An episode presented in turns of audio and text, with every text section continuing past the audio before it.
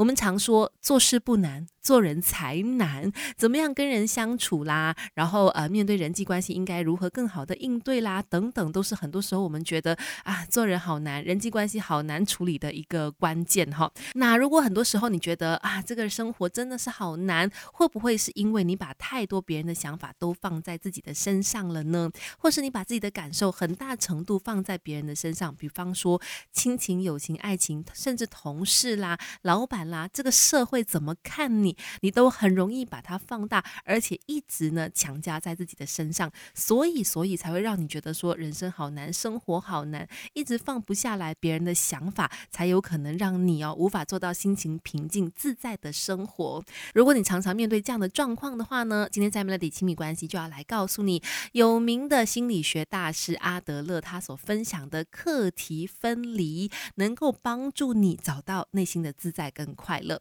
那什么是课题分离呢？阿德勒认为，哈，我们的一切人际关系的矛盾啦，或者不开心啦，都是起源于对于别人的课题、别人的事情有太多的干涉，或者是自己的课题被别人加进了太多别人的想法或者别人的干涉。那只要你能够做到课题分离，人际关系就会发生巨大的改变了。说起来好像很简单，但实际上应该怎么样做呢？等一下跟你聊更多。你可以不问世事，但别不懂人情。世故，Melody 亲密关系。今天在 Melody 亲密关系，我们说，哎，这个人际关系方面，很多时候会让人觉得很头痛、很烦恼。那如果说你觉得人际关系真的很难的话，根据有名的心理学大师阿德勒的说法是，那是因为我们没有办法做到课题分离 （topic separation）。那是什么呢？那就是我们太多的去插手别人的人生，还有让别人插手我们太多的人生了。根据阿德勒的想法，他认为，当你想要把这些人际关系的这些难题，题呀，问题都给拿掉的话呢，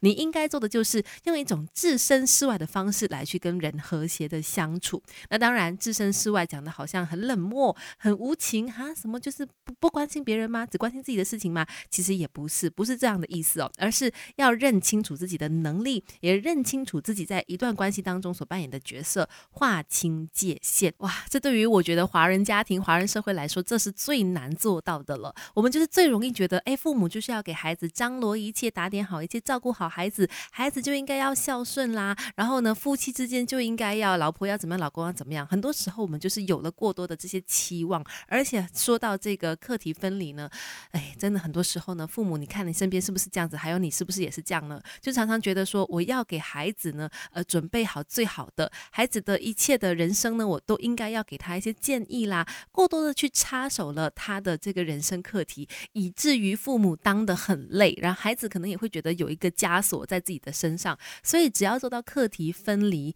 就是管好自己的事，忠于自己的事情，为自己的行为负责就好了。诶，其实你就可以做到轻松的人生了。其实讲起来好像嗯很不负责任，其实不是的，因为每个人都有自己人生的课题，都有他应该要去面对的这些难题嘛。就算是呃小孩也是一样的，他有他自己要去面对的、要去负责任的事情。那父母过多的插手呢，除了不会让他成长之外呢，也会让你自己过得更加累。你可以不问世事，但别不懂人情世故。